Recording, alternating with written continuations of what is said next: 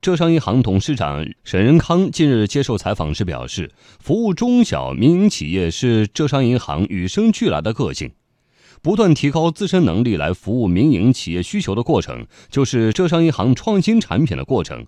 央广记者张国亮、柴华报道。浙商银行是一家以民营资本为主体、以民营企业为客户基础的股份制商业银行。董事长沈仁康坦言，浙商银行有着天然的服务民营经济的基因和责任。开始有一个比较清晰的定位，在浙江嘛，民营企业大省啊，你面对的是这个主体，所以这样呢，就是十来年积累下来了。如何支持资产和项目都分散在各地的民营经济浙商群体？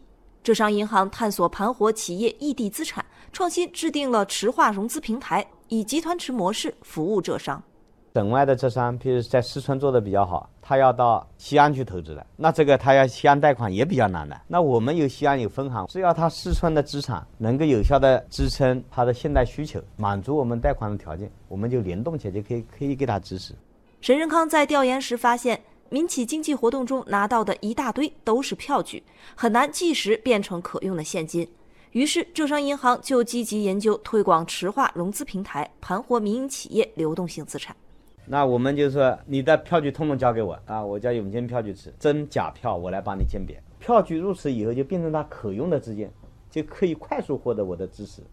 据介绍，池化融资平台广受欢迎，目前已经服务了两万多家企业。其中民企占比百分之八十。沈仁康透露，全国有二十多万亿应收应付账款，款项拖欠拖延成为企业间的普遍现象。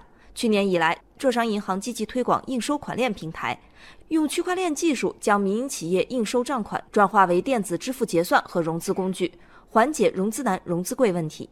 沈仁康表示，浙商银行的目标是未来将应收款链平台覆盖到中国的主要行业。以各具针对性的供应链金融解决方案，降低民营和小微企业的融资门槛。